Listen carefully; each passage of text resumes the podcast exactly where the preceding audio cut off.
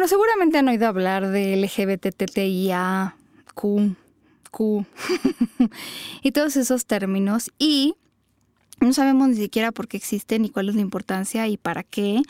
Y la verdad es que tenemos a alguien que sí que sabe sobre esto em, y a lo mejor ustedes se de cosas que ni siquiera sabía que ustedes tenían dentro de su corazón. El día de hoy vamos a hablar de eso. Esto es Exopolis. Quédense, se va a poner muy bueno.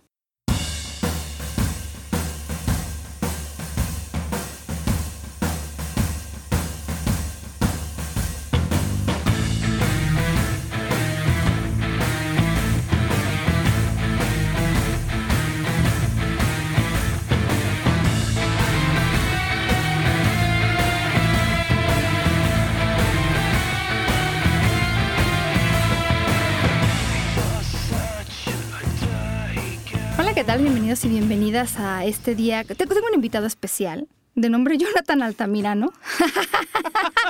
Hola, es qué, honor, qué gusto. Sí.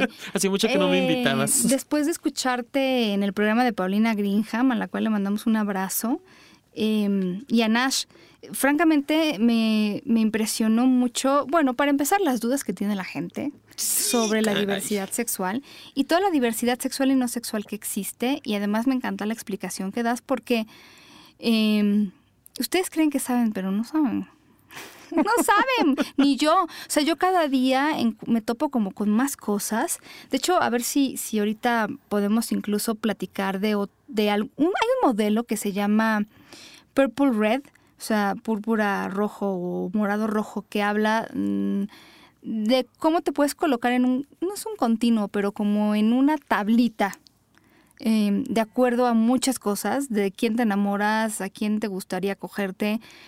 Pero para eso también necesitamos entender que los seres humanos somos de todos sabores y colores, ¿verdad? Yo, yo creo. Y que además no tenemos una, una sola forma de ser.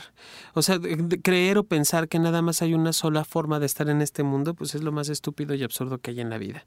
Me parece que precisamente por eso la gama de colores y que aún así entre un color y otro existen matices. Y cada matiz también puede difuminar o puede acercar más hacia la oscuridad o más hacia la luz y hacerlo más claro más oscuro. Fíjate que yo he encontrado que, bueno, la diversidad más aceptada, porque se ha hablado más de ella en los últimos años, es la homosexualidad. Pero todavía, digo yo, yo que te escuchaba en el programa, había personas que decían cosas como, no sé, me acuerdo que habló un señor, está en la mañana tratando de acordarme qué, es exactamente lo que estaba diciendo, pero habló para decir algo como, es que yo no entiendo por qué mm, todos los homosexuales toman tanto o algo así, ¿no? Y yo decía, esas son cosas muy curiosas, son ideas que nos hacemos sobre todas las personas gays, son así, todos los heterosexuales pero no, no entiendo bien de dónde provienen. O sea, creo que a veces a lo mejor el señor tiene dos amigos gays y, toman mucho y entonces él decidió que todos los homosexuales toman. Eh, porque no conozco una investigación al respecto como que compare con muestras representativas de la población homosexuales, heterosexuales, bisexuales, ¿no? Eh, y que podamos llegar a esa conclusión. Creo que a veces las ideas que nos hacemos sobre ciertas personas provienen de verdad de mm, hilar dos o tres cositas y entonces creer que las podemos generalizar. Por ejemplo, muchas personas me han dicho cosas como, yo me puedo dar cuenta muy rápido cuando una persona es homosexual porque se le nota, ¿no? Y yo me imagino que estas personas cuando van por la calle y ven a alguien que consideran afeminado, a un hombre, por ejemplo, un afeminado, podrán decir, esa persona es homosexual. No le preguntan, lo asumen. Tal vez sí sea, tal vez sí sea homosexual.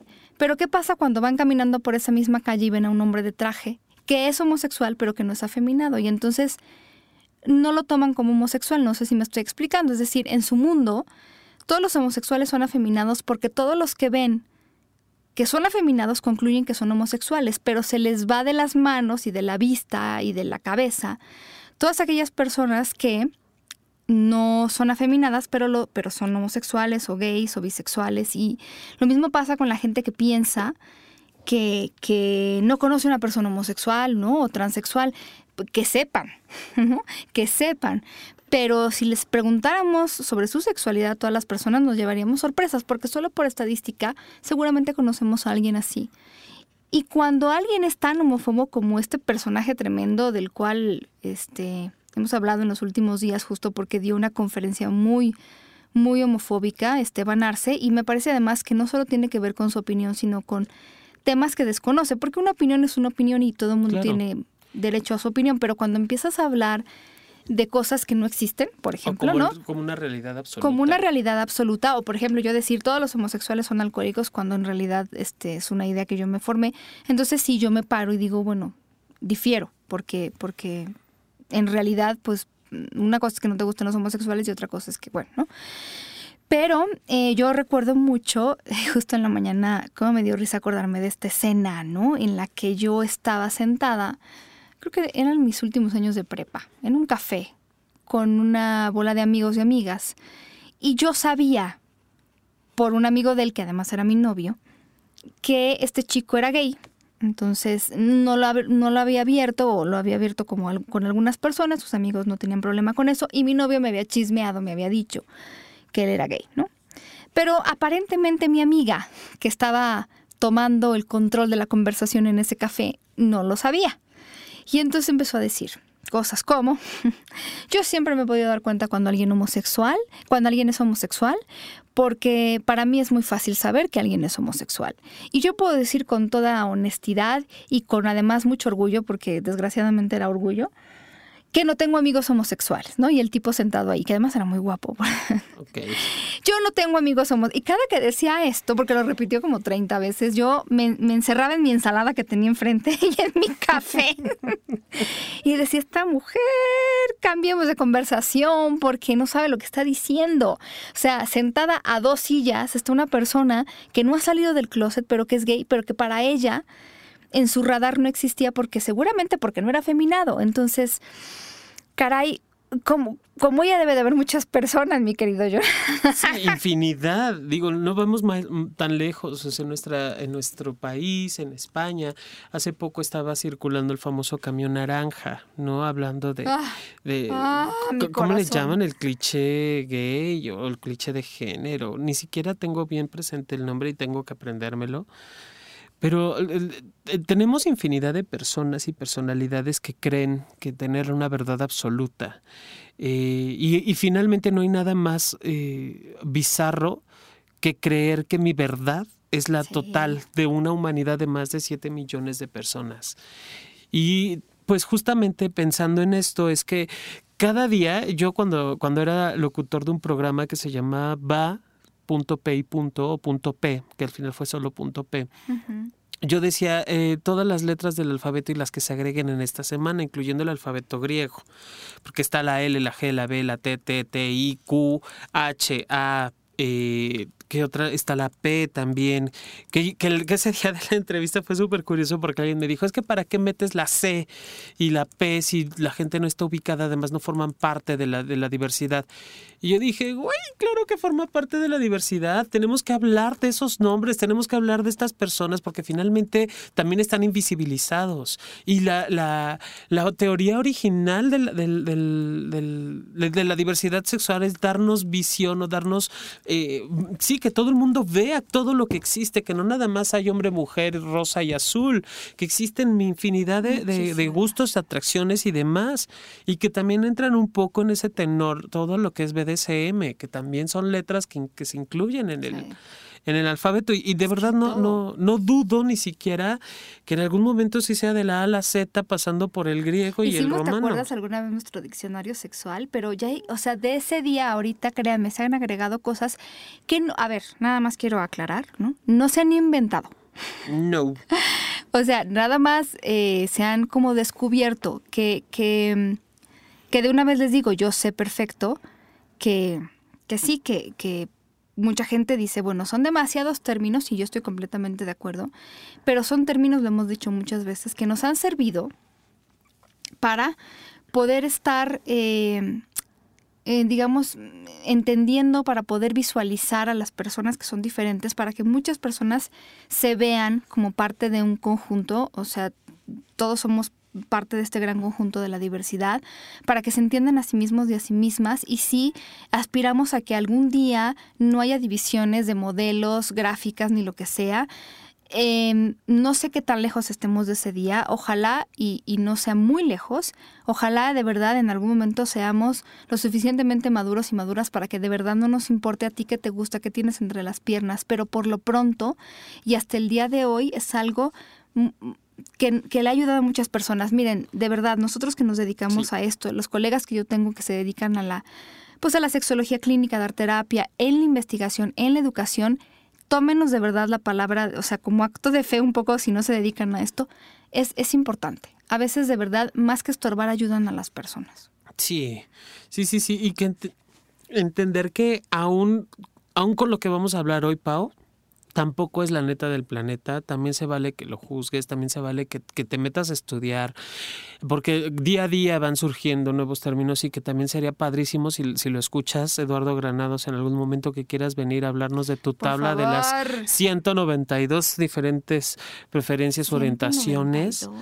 Sería muy interesante, Pau porque entonces ya no vemos que existe nada más eh, hetero, bi y homo, sino muchísimo más que ni siquiera está contemplado. Antes de preguntarte de las tres T's que sí quiero preguntarte, yo estuve hace poco eh, platicando de bisexualidad con Claudia Lobatón en el programa de Natalia Telles y impresionante la cantidad de personas, muchas personas ah, como muy, sinceramente diciendo que bueno que hablamos del tema y el amor y la gente y sus derechos y todo esto, pero también había una buena cantidad de personas que insistían en que la bisexualidad no existe híjole, ¿cómo les, ¿cómo les explico que conozco a tantos? Existe. O sea, sí hay personas que sienten atracción por hombres y mujeres, tal vez no igual en su vida, a lo mejor en algún momento le gustan más las mujeres y en algún momento los hombres, a lo mejor toda la vida les gustan igual hombres y mujeres, existen. Claro. No sé cómo, cómo decirlo más que me dedico a esto desde hace muchos años y desde que me dedico a esto hay, hasta la fecha hay y sí existen. Tan, existe que existe un crepúsculo y un amanecer. O sea, no es ni de día ni de noche. No está el sol, pero tampoco está oculta la luna. Yo sé que es muy difícil entenderlo porque no, no, no vemos el mundo más que en dicotomías y nos cuesta trabajo entender. Pero ya, por favor, de verdad hay que quitarnos la idea de que tienen que escoger entre hombres y mujeres porque nada más les complicamos la vida a un grado que ustedes no se imaginan. Claro. Si a ustedes no les están haciendo daño, eh, déjenlo ser. si, se rehusan a, hacernos como, como, como, caso en esto mm, que nos dedicamos, eh, por lo menos no, no se metan con, con, esta forma de vida porque, porque para ellos y para ellas puede ser muy complicado y lo digo por la cantidad de gente que ha ido a terapia y que alguien les ha dicho que tienen que escoger y les ha complicado la existencia, ¿no? O sea, es complicado. Sí, está, está muy cabrón. Y si no, y acordémonos que el, si bien no está como tal, eh, perdón, sí está investigado, muchas de las cuestiones de preferencias u orientaciones sexuales están ligados a suicidios y están ligados a consumo e ingesta de, de drogas y alcohol. ¿Por qué? Por una aceptación, por una no, porque no hay un lugar de un, espacio seguro de confort en donde yo pueda llegar a desahogarme. Y obviamente va, a generar que las personas se encuentren un lugar y pocas veces son lugares sanos. Eh, donde puedan ser esas personas. Y esto suma cualquiera de las letras que vamos a mencionar, cualquiera. No, no, hay, no excluye absolutamente a nadie. En algún momento eh, la doctora Mayra Pérez, que le mando un beso y yo, enorme. Ella y yo hemos hablado de incluso crear albergues para, para la diversidad sexual. Sería súper divertido aquello, estoy casi seguro. y ahora explícame las, las T's, please. Empezaremos con las T's, que son transgénero, transexual y travesti. Vamos a entrarle, eh, fíjate que en Estados Unidos, mucho de la literatura de Estados Unidos habla eh, más de las cuestiones de transgeneridad que de transexualidad. Entonces, estamos ahorita inmersos en una en, una, en, un, en, un, mar de confusión, porque ni siquiera a veces los profesionistas o los profesionales en el ámbito de la sexología han logrado coincidir en esto, Pau. Pero pues vamos a aclararlo solo un poquito. Por favor. Travesti, pues ya lo sabemos, eh, está delimitado por cuestiones de espacio y tiempo. Esto es innegable. O sea, lo que para mí hoy es masculinidad, hace 30 años no lo era. Lo que para mí es, feminidad, hace 30 años no lo era. Ah, ya, quisiera ver, las mujeres empezaron a utilizar pantalón en la Segunda Guerra Mundial y obviamente no eran bien vistas porque los hombres, no habían hombres, los hombres estaban en la guerra. ¿Y quiénes tenían que salir a trabajar? Las mujeres. ¿Y cuál era la ropa de trabajo? El pantalón. Entonces, empezando desde allí, las cuestiones de travestismo o las personas travestis no, no es una cuestión que, enfoquemos al hoy de la peluca, el tacón y la, y la falda. Ahora, hay una investigación también de, del, sexólogo eh, Eduardo Granados, en donde encuentra que el 80% de los hombres travestis son heterosexuales. ¿Qué es, esto? Ajá, es que es esto que se sienten atraídos erótica, afectiva, sexualmente, afectivamente hacia hombres, hacia mujeres o hacia personas del, eh, del otro género, del otro sexo. Son hombres que les encanta la media, que les encanta el tacón y la falda y que se, su, su, su preferencia, orientación está enfocada hacia las mujeres no precisamente hacia lo que el común eh, eh, pensaría que serían los hombres. Claro, porque la gente piensa que los hombres que se visten como mujeres, aunque sea por un momento, son homosexuales, pero eso ya quedamos claro que no. No es así. Ahora, aquí Mayra da un ejemplo maravilloso para poder entender tan siquiera o acercarnos tan siquiera un poco a la experiencia de una persona travesti. El, así como cuando sentimos hambre, Pau, que puedes tener un día sin comer, dos días sin comer y te puedes acercar un chocolate, pero eso no te va a quitar el hambre. Entonces, más o menos así se asocia el, travestismo. Es una necesidad, un deseo, un gusto que, tienen las personas y es literal como el hambre. se satisface, come, se satisface y queda hasta la próxima vez que tenga hambre. Más o menos esa es la experiencia como, como lo, lo refiere Mayra Pérez de, las personas travestistas. Ahora, travesti también pueden ser las mujeres, no nada más están, no nada más somos los hombres, también las mujeres. como tú dijiste en el programa que yo escuché, pues son las menos, pero... Son las menos, así es, y, ya no podemos decir que una mujer está travestida porque trae un pantalón, porque como decimos, como en cultura y tiempo, vamos avanzando y va cambiando. Entonces, en el caso de ellas, lo más conocido, lo más popular, Pau, fíjate que son las, las famosas drag king, que así como están los, los drag queens. Que son además como esta vestimenta exagerada de, ¿no? Sí, marcando mucho los atributos. Los, los, atributos, los estereotipos, ¿no? Una, una, drag queen famosísima que está ahorita pegando otra vez cañones. Como siempre. ¿No? Mi reina, ¿cuándo vienes para acá? Tú déjate venir acá, chiquita hermosa, que aquí te hacemos la súper entrevista de tu vida. RuPaul es, un, es una persona, eh, es una drag queen, porque incluso su forma, su manera de ser es masculina. O sea, su identidad de género es masculina, por mucha peluca y postizo y maquillaje que le veas. Wow, pero sí. Sí, hace maravillas. Esa mujer, cuando está de mujer, hace maravillas. Y además piernón loco y súper chichotas y una cosa bastante... Sí, pero este o sea, de todos estos años no ha buscado cómo cambiar su cuerpo. No, no, no hay modificación alguna en su cuerpo. Esa es la primera T. La segunda T, que es la transgeneridad. Las personas transgénero vamos a entenderla como esta parte de eh, transición de un, género a otro, pasar de un género al otro. Si nos, si nos enfocamos, Pau, si nos enfocamos en que, imagina de un lado a un niño, bueno, a una mamá embarazada. Lo vamos a dejar con un ejemplo bien bonito. Y va al doctor y en eso el, el doctor le ve en el ultrasonido, ve un pene, ¿no? En ese momento, por automático, la mamá va con dos listas de niño y niña, ¿no? Si es niña, bla, si es niño, bla.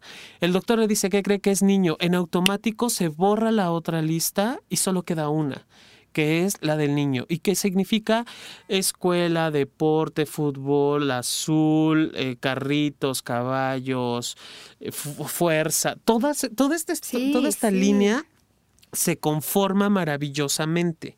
Igual del lado de, de la niña. Ahora, existe un cruzado que por conveniencia la mayoría de las personas transgénero lo hacen. Comienzan dándose cuenta de que de estar del otro lado o estar en el otro género es maravilloso. Claro trae infinidad de conveniencias. Lo vamos a dejar como un hombre transgénero que, se da cuenta que eh, él, nace biológicamente hombre, vive como hombre y de pronto se da cuenta que está padrísimo que me abra la puerta el, hombre, el caballero. Y de pronto está padrísimo que me inviten a cenar y no tener la presión, como en algún momento hablábamos, de tener que pagar yo la cuenta, de tener que llevar el mundo a mis hombros. Las personas transgénero transitan, como la palabra dice, pasan de un género al otro puede y existe la posibilidad de ingesta de hormonas, puede que no la tengan, puede que vivan full time. Es confuso para muchas personas. Sí, sí, sí. Por eso digo, es, es, en cuestión de género. Hay una identidad con su sexo, sí se sienten, eh, sí, sí tienen y reconocen su sexo, lo que no atrae o lo que no gusta es el género en el entendido del género los preceptos sociales. Sí, yo, yo lo que también nada más querría aclarar es como, acuérdense que las cosas no son tan en blanco y negro. ¿no? O sea, como que si nos flexibilizamos un poco en ver las cosas, entendemos más fácil como estas transiciones de las que hablas.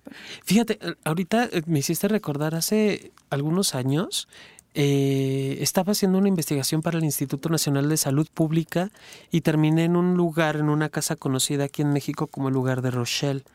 Rochelle es una chica TG, es una chica transgénero. Y me encontré, pongámosle a Victoria, ¿no? Victoria era una cosa tan hermosa, tan divertida, porque además era muy suelta ella y bailaba y era una dama, era toda una dama. Y ella trabajaba en el ejército en las mañanas como José. Ella, en el ejército. ¿Cómo? O sea, pero además te cuento que Victoria ya tenía pechos. Victoria tomaba hormonas, Victoria se operó la, parte de las mamas para ponerse unas, eh, ¿cómo se llaman? Implantes. Implantes, sí. Se puso implantes y, ella, eh, ella, porque me tocó conocerla de ella, me, me compartió de, cuando yo voy en la mañana al ejército, soy el cadete Morales o soy el sargento Morales, ¿no? José Morales. Y se hace lo que yo digo y, hay una rigidez impresionante. Digo, güey, ¿cómo le haces con los pechos si ya están enormes? Ah, maravilloso, los vendo no, no venda de, dinero. Los vendaba, se, envolvía el pecho con unas vendas para pegarlos lo más que pudiera y obviamente con el, uniforme quedaban muy desdibujadas y se veía como un hombre gordito, pero nada más. Y de noche ella era Victoria y además dice, me encanta ser Victoria. Yo salgo de allí, me voy a mi casa y Victoria surge en cualquier momento y me voy con mis amigas al té y me voy con mis cuates. Ese es un ejemplo maravilloso. Yo me, atreví, porque era parte de, mi, de la investigación, me atreví a meterme más en, profundidad con, con ella y ella estaba muy a gusto con, con su pene, por ejemplo, en el caso de ella.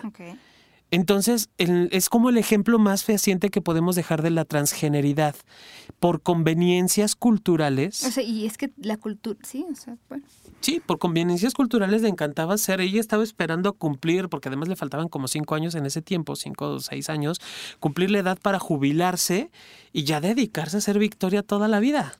Porque además el sargento Morales, pues ya nunca más iba a volver a surgir, ¿no?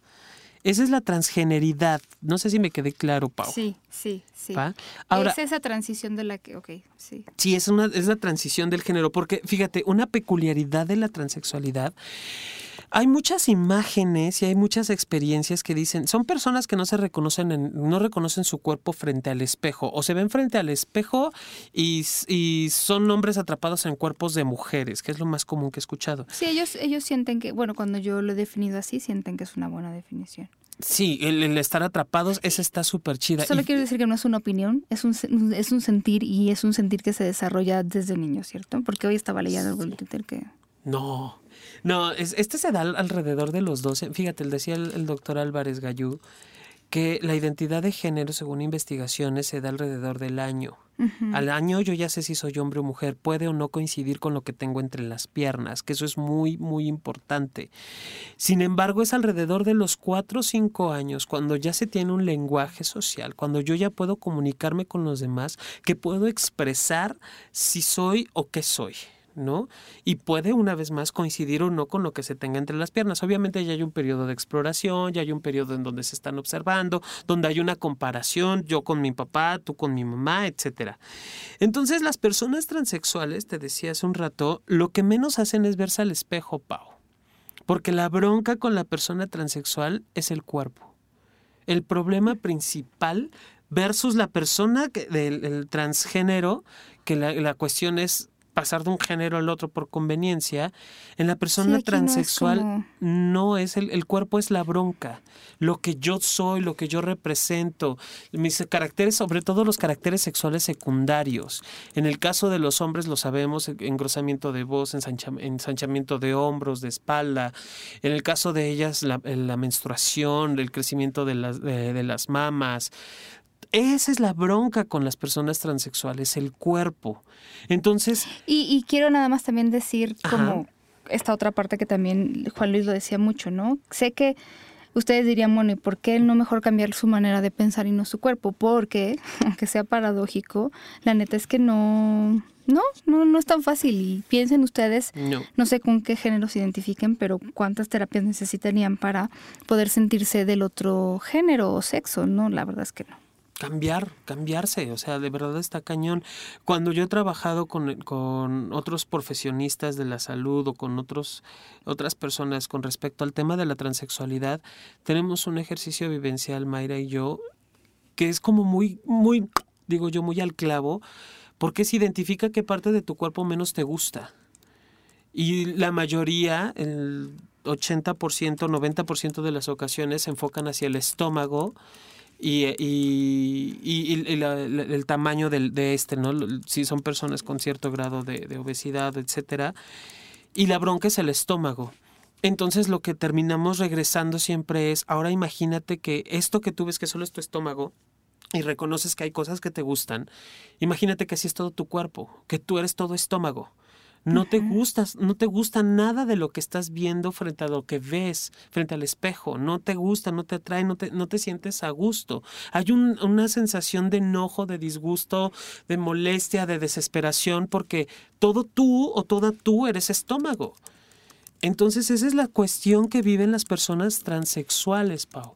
Y allí sí eh, se utiliza, bueno, lo, lo, algo que caracteriza mucho a la comunidad T es la ingesta de hormonas, es la mayoría, no todas, buscan la, las operaciones. Eh, que, que, me estaba contando allí la Ma Mayra, bueno, es que hablo hoy mucho de Mayra porque ella es la especialista en el tema T. Que, que, que, están descubriendo nuevas operaciones para los chicos trans. Qué bueno. Una cosa maravillosa que no requiere noticia. mutilación que al contrario lo que hace es exponer más el clítoris y se conforma un, un micropene, un pene de 5 centímetros aproximadamente. Entonces muchas, muchos, perdón, de ellos ya, ya, no, ya no necesitan el neofalo, que además es una operación mucho más uh -huh. difícil que en el caso de, de, de una neovagina, ¿no?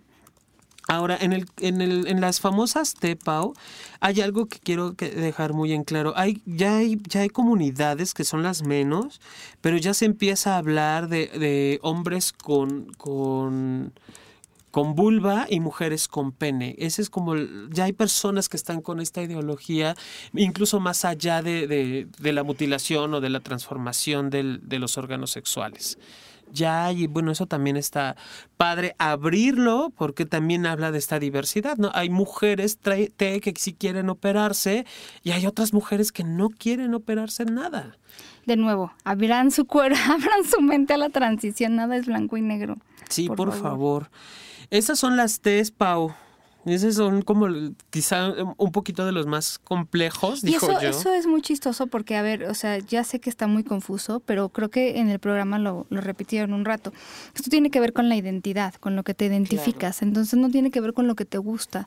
No. Tú puedes tener una identidad de género masculina, naciste con órganos sexuales que alguien dijo son de mujer, pero tú te vives como un hombre y esto es una cosa cerebral que no se puede cambiar, pero también te pueden gustar los hombres, las mujeres o ambos, ¿no? Claro. Y entonces, si yo soy un hombre independiente de mis órganos sexuales, soy un, un hombre que tiene vulva y me gustan los hombres, en automático soy un hombre homosexual. ¿No? Y, que ya empiezan a, hacerse visibles también esta parte de la comunidad, porque todo el mundo pensaría, pero ¿cómo? Si ya se operó, obviamente es para que sea, si en el caso de ellas, es para tener un hombre a su vida, o en el caso de ellos es para tener una mujer, porque, pero eso es volver a ser dicotómico en este eh, aspecto de la sexualidad, y pues no, no la, la identidad de género, lo que yo sé que soy, nada tiene que ver con lo que me gusta o me atrae son puntos completamente diferentes. Ahora, vamos con la, con la letra I de la intersexualidad. La intersexualidad, fíjate, yo creo que ya era un término como más conocido. No tanto. Pero no, no, no, no, no, es un término que aún hay mucho desconocimiento y es allí cuando, escuchando precisamente al señor este del que hablabas antes de empezar el programa o, o al inicio del programa, él hablaba que nada más existen hombres y mujeres. Y yo decía, güey, ¿y dónde queda todo el porcentaje, todo el resto de las personas? ¿Cómo defines a los hombres y a las mujeres? Pues sí, porque la, la, intersexualidad ya hablamos de la intergeneridad, ¿no? Que eh, toda la lista de mamá embarazada, de niños y niñas, lo que es un hombre y una mujer, lo que está en medio es intergénero. Intersexual son las personas que se encuentran entre un sexo y otro, que es sexo la parte biológica nada más. Algunos anteriormente eran muy conocidos como hermafroditas o hermafroditismo. Era como el término más conocido. Sin embargo, ya, ya tienen nombres, está el síndrome de Turner, el síndrome de, de Klinefelter, incluso hasta el no poder procrear, el no poder quedarte embarazada o, em, embarazado, que es eh, un tipo de infertilidad. infertilidad. es un tipo de intersexualidad. Y, cada que hablamos de, de, esto, siempre alguien se va a escribir para quejarse, porque ya sé, no sé qué tiene este tema. Y lo hacemos con mucho respeto. Este, o sea, a ver, este, porque las, las veces que estuvieron las chicas intersex, este, lo hacemos con mucho respeto. Y como, por ejemplo, este término del hermafroditismo que tanto nos pelean, eh, lo que quiero como a lo mejor nada más decir, igual y ya con esto este, tal, espero que, que nos perdonen la vida. Prefieren, eh, se prefiere ahora a ellas por lo menos la palabra intersex. O sea, de verdad, yo sé que los médicos nos van a escribir y nos van a regañar porque siempre pasa. No lo hacemos con esa intención. O sea, de verdad, de verdad, de verdad. Eh, es otra cosa, no nos metemos con el trabajo de nadie, pero eh, vamos a dejarlo así. O sea, nos vamos a dejarlo así. También les gusta, les gusta mucho, prefieren mucho, mucho, mucho el término intersex. Y es lo que vamos a utilizar. O sea, las personas hay que llamarlas por cómo se sientan más a gusto. ¿No? Incluso lo vamos a dejar hasta en el nombre de pila. No es lo mismo que te diga Paulina, que te diga Millán, que te diga Pau. Claro. ¿No? Y, desde allí hay, hay, un término que tú prefieres para definirte como ser humano, como persona. Desde allí nos toca respetar al otro. Ojalá lo que lo que el otro me diga. Yo soy, yo tenía una amiga que me decía a mí, me, yo quiero que me hagan una mapachoplastía, ¿no? Hacerme injerto de mapache en el cuerpo. Entonces yo... ¿Encontró quién se lo hiciera? No, pues obviamente no, pero es, es, como finalmente cada uno de nosotros y de nosotras sabemos cómo nos sentimos menos vulnerables o menos agredidos. Si sé que el término eh, utilizado en, de hermafroditismo, hermafrodita y demás son términos muy despectivos por, lo, por la carga social que contienen. Sin embargo, eh, en, el común, en el común entendido, en la falta de información, y precisamente para eso estamos aquí también, Pau, en la falta de información hay que educar. Y son personas que se les llama o se conocen o ellas mismas se identifican como intersex, que pues se encuentran entre un sexo y otro. No vamos a dejarlo allí el tema. Ay, es, que, es que mira, por ejemplo, hablando ya no de identidad, eh, vamos a hablar de los asexuales. Ahorita les platico, porque bueno, alguna vez hablamos de esto y como de los diferentes términos, de los demisexuales, de los grisexuales. Digo, busquen el, el, si podcast. les el podcast. Pero eh, esto tiene que ver con la preferencia. Y también yo me peleo mucho bueno, con la gente que les dice a los asexuales que han sido asexuales toda su vida y son felices, que tienen que hacer algo para cambiar porque seguramente tienen un trauma si yo lo odio, ellos lo requete odian. Entonces también me peleo con esta gente que dice que, que no existen o que hay que hacerles algún cambio para que o que no hay que hacerles nada a los, a los trans. O sea, no sé, si nosotros solo nos basamos en lo que nosotros pensamos que sienten los demás, pues nunca podríamos No, pues que, quedarían muchas cosas eh, eh, al aire y ni siquiera seríamos objetivos, ¿no? Ese es uno de los conflictos que también tenemos con estas famosas letras. En el, en el terreno de la asexualidad, yo he leído mucho, Pau, que se viven muy discriminados, eh, principalmente los activistas asexuales no están muy invisibilizados, no, no, existen y, que aquí también, curiosamente, la sexualidad es ajena también a la preferencia de género u orientación sexual. Yo puedo ser asexual y puedo ser homosexual, puedo ser asexual o, ser bisexual. o aromántico. Ahorita, ahorita, les digo del, de la...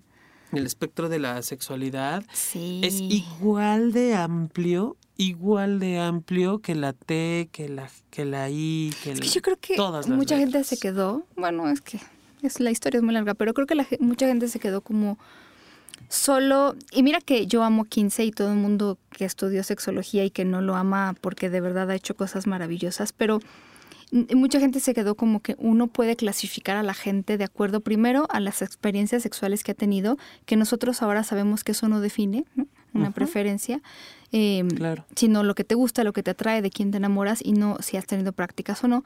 Y también con la idea de que uno le puede decir a otra persona, tú eres esto, bueno, a ver, tú eres hombre, tuviste prácticas con mujeres, eres heterosexual, ¿no?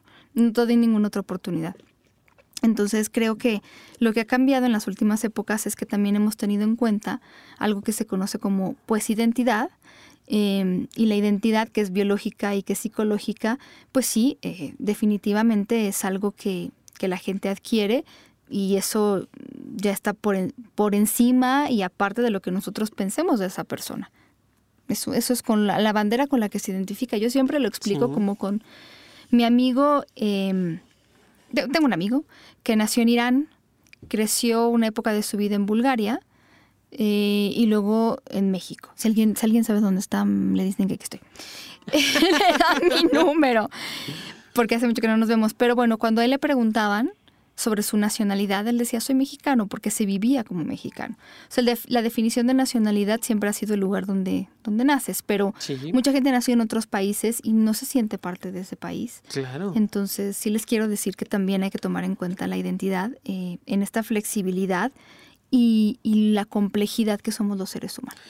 Así, algo así es esta, esta circunstancia. Ahora, en, la, la, A de asexualidad, los uh, homorománticos, heterorománticos, las personas demisexuales, las personas asexuales, que podríamos dejarlo como en un espacio en donde de verdad no sienten atracción sexual o, o atracción, no, no atracción, sí, atracción sexual que no sienten excitación como una persona común y corriente. Digo, Paul y, yo ya estamos como hipersexuales, obviamente no sé. Existe ese término que además es eso. Ahorita les leo también la escala y ya verán. Sí, la hipersexualidad, pues obviamente somos lo opuesto a una persona sexual, pero eso no porque seamos lo opuesto o, o, estemos del otro lado, implica que, que uno, uno u otro no existe. Al contrario, nos visibiliza automáticamente. Los demisexuales, que bueno, finalmente eh, parte del espectro de la sexualidad, que buscan como esta parte primero de relacionarnos, de conocernos, es lo que, lo que yo siempre he dicho, la clásica relación heterosexual, después de 30 citas te doy la mano, a la cita 45 te doy un beso en la, en la mejilla, y así, etcétera, etcétera, donde la parte sexual sí podría quedar como como del lado, ¿no? Es más otras circunstancias que nos mueven que el, que el mismo placer sexual o el, erotismo. Y luego tenemos la famosa Q-Pau de los queer o las queer o les queer. En, el, en esta parte de, la, eh, de la Q, bueno, es todo un enfoque social. Para esto Judith Butler nos explica de una forma muy muy tajante, eh, rescata esta parte de la teoría. Originalmente el término eh, era para definir como raro y hacía alusión precisamente a las personas homosexuales originalmente, pero ya luego la comunidad lo empieza a resignificar y se dan el, el término Q, porque no soy gay, no soy hetero, no soy buga, soy queer. Queer y también están los questioning, que son los que se están cuestionando apenas, eh, generalmente gente muy joven, pero su sexualidad y que a veces sienten presión, ¿no? Como de, defínete. Pues yo estoy todavía así, mi chance un poco, ¿no? Y fíjate, en, en los questionnaires es de nuevo la, la presión social que yo, yo externo, necesito que tú me digas qué eres para poder ubicarte y catalogarte. Y muchas veces las personas eh, que, se están preguntando precisamente qué, qué diablos estoy en mi vida es porque no hay, no ha, no ha llegado algo que pueda motivarme a poder identificarme incluso. Muchas personas te en su transición se, se identificaron como, como, parte de la comunidad gay, de los gays, pero pues no, no se sienten gays y pasan al, luego algunas pasan a la parte de las les, pero tampoco se sienten identificadas. O sea, y pasa igual con los Q, esperen, tampoco hay presión para poder definirnos o caer en alguna de estas, de estas famosas letras, ¿no? Otro término que, que, que yo sumé y que no aparece en el alfabeto, pero pronto aparecerá. Hay muchos, pero somos los somos los famosos cisgénero. Cisgénero. ¿Quiénes somos Yo soy los cisgénero? Yo también soy cisgénero. ¿Qué somos? ¿Qué somos? ¿Qué carajos? Fíjate, Paulina, ¿hasta cuándo pudimos coincidir así de los dos somos? Bueno, en una, en una de muchas coincidencias. Los cisgénero y las cisgénero son personas que se identifican totalmente con su, su identidad de género coincide con lo que tenemos entre las piernas o con lo que tenemos en el sexo. Yo, eh, esto va totalmente aparte de lo que me gusta, de lo que me atrae. Yo puedo, yo soy un hombre cisgénero porque tengo pene entre las piernas. Tú eres una mujer cisgénero porque tienes vulva o vagina, vulva y vagina entre las tuyas. Esas son las personas cisgénero, que es lo contrario o el otro, el otro opuesto a la palabra transexual. Exacto. ¿No? es como del otro lado. Y luego somos tan diversos, Paulina, que hasta tenemos a los heterosexuales. sí, pero además no hay dos heterosexuales iguales, no hay dos homosexuales iguales. No, hay, heterosexuales muy tranquilos, hay heterosexuales muy desmadrosos, hay heterosexuales hipersexuales, hay heterosexuales monorománticos, hay heterosexuales... Somos tan diversos que hasta heterosexuales hay. ¿No? Entonces... Monoamorosos, poliamorosos. Sí, maravillosos. Fíjate, una amiga, ese día que fuimos a dar una, la conferencia Texcoco, fui con Laurita Rivera, que le mandó un beso enorme, otra gran sexóloga, y ella decía, ponía estaba hablando de conceptos básicos y dijo, terminó diciendo, yo soy muy aburrida, porque soy heterosexual, porque soy femenina, porque soy lo común, pero quieren algo divertido, pregúntenle a Jonathan. ¿No? Entonces, así de, qué Así, así de, de divertidos son los heterosexuales.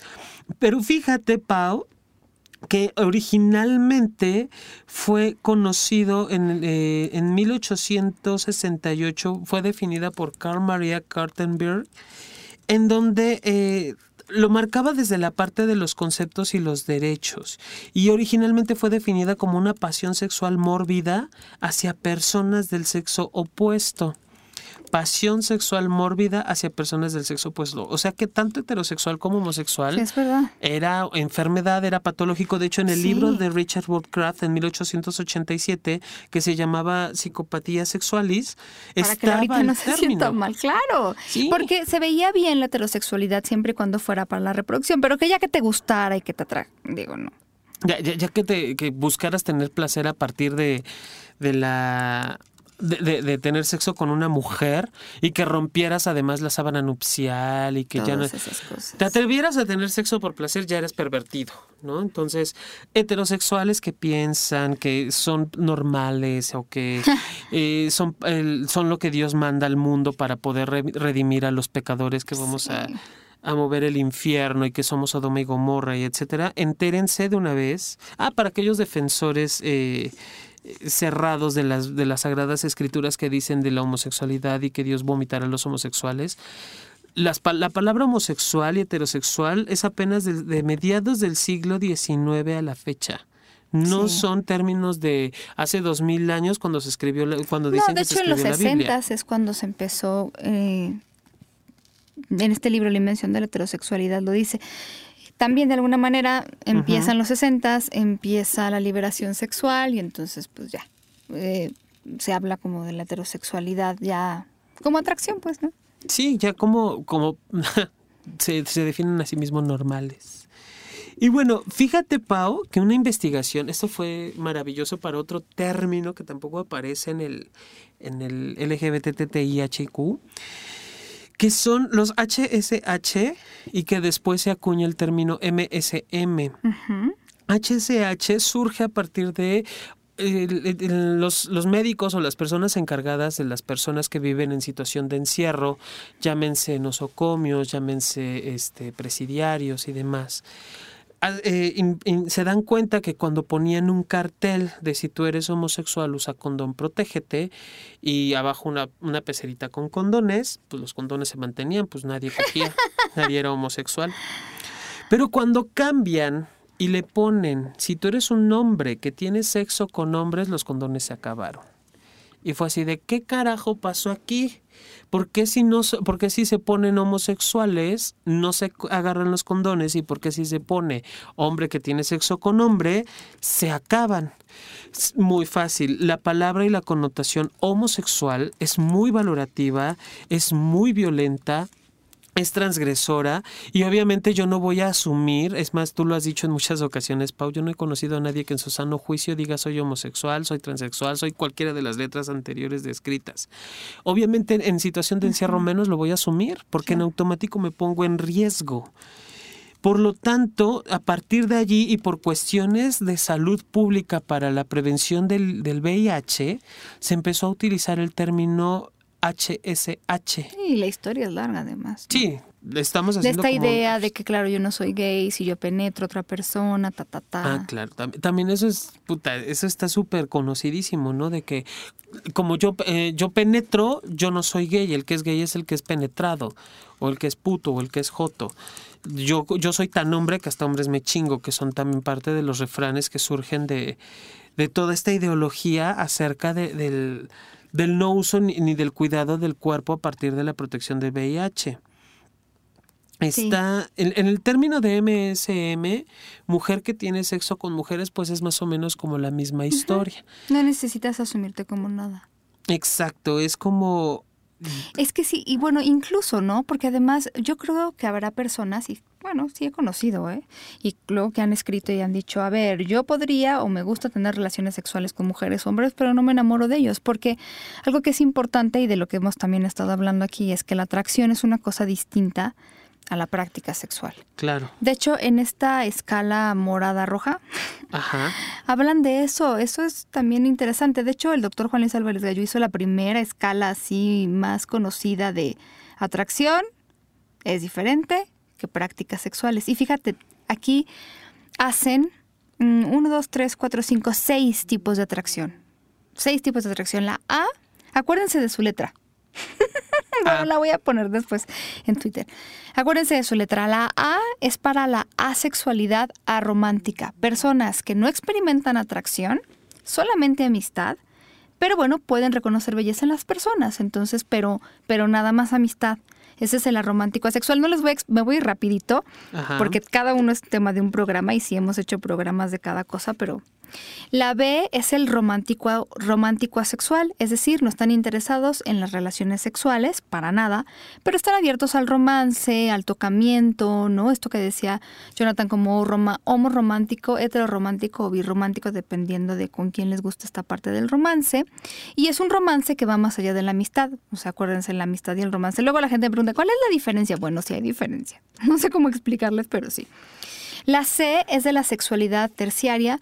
Son personas que experimentan ninguna atracción sexual, pero lo podrían hacer por tener hijos o para complacer a sus parejas, por ejemplo.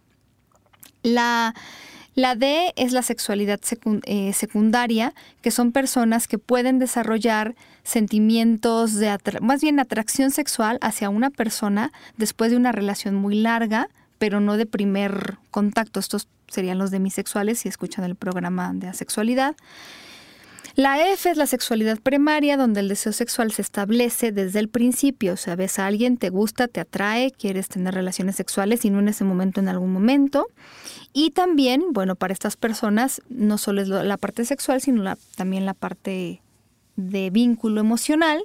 Y la F es de hipersexualidad, donde la sexualidad es el único propósito de estas personas en una relación, es decir, no les interesa la parte romántica. O sea, hay de todo, desde que solo romántico y nada sexual hasta lo solo sexual y nada romántico. Y luego, después de escoger tu letra, escoges el número del, del 0 al 6, donde habla, por ejemplo, este, si solo te atraen las personas del otro sexo, del mismo sexo, si te, si te atraen ambas. Entonces, haces una combinación de letras muy, muy interesante para que vean, nada más, no es para pregunta de examen, vamos a hacer examen solo para que para que vean lo complicado que puede ser esto y lo pero lo maravilloso que somos los seres humanos en el sentido de tenemos mucho mucho este pues de dónde cortar somos muy diferentes y que fíjate estaba contando Pau Pau que son 1, 2, 3, 4, 5, 6 por 6 por 1, 2, 3, 4, 5, 6, 7. 42 wow. diferentes preferencias, orientaciones, ah, gustos, atracciones sexuales. 42 y nosotros nos estamos quedando con LGBT nada más. No, yo de verdad de repente hago esto y luego veo los comentarios de las personas y me siento ignorante porque hay mucho que decir. Oigan, oigan, no sé, o sea, incluso no tenemos tiempo para seguir hablando de esto, mi querido Jonathan. ¡Sas! Pues al menos alcanzamos a terminar con las letras, Pau. Miren, eh, de todas maneras, yo en cuanto ponga el programa les pongo también esta escala, como para que la vean, la, la entiendan y ya después entren como a las discusiones de, les digo, no es pregunta de examen, solo para que vean lo complicado que es esto, pero también lo maravilloso. Y si todo sale bien, si todo sale bien, en este programa, no solo, ya este es el previo a algo que vamos a hacer que no tiene precedentes, quiero decirles. O sea, Jonathan y yo vamos a hacer algo que no tiene precedentes en todo lo que hemos hecho jamás. Si ustedes se quedan con nosotros, en próximos programas se van a llevar una sorpresa, no sé si va a ser grata o ingrata, pero es una sorpresa que les estamos preparando con muchísimo cariño porque todo esto que sabemos también ha sido el resultado de muchas otras cosas que en nuestra vida personal nos han traído muchas satisfacciones, ¿cierto? Totalmente. Muchas gracias, John, por compartir esto. Gracias a ti y pues estén al pendiente para recibir recibirnos ahora sí, con digo yo sin máscaras y desde la parte humana, porque va a llegar. Va a llegar. Muchas gracias por escucharnos. Eh, cuídense muy bien, pero pórtense muy mal y hasta la próxima. Besos. Fly me to the moon and let me dance among the stars. Let me know what spring is like on Jupiter and Mars. In other words, hold my hand. In other words, baby, kiss me.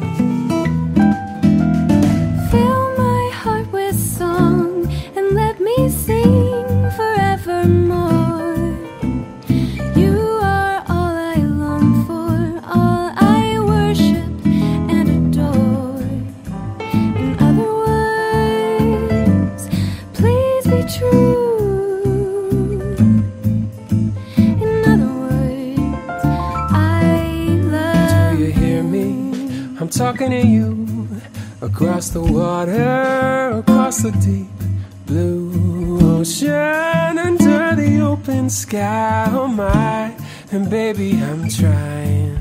Boy, I hear you in my dreams. I feel you whisper across the sea. I keep you with me in my heart. You make it easier when life gets hard. Lucky I'm in love with my best friend. Lucky to have been where we have been. Lucky to be coming home again. Lucky we're in love in every way. Lucky to have stayed where we have stayed. Lucky to be coming home someday.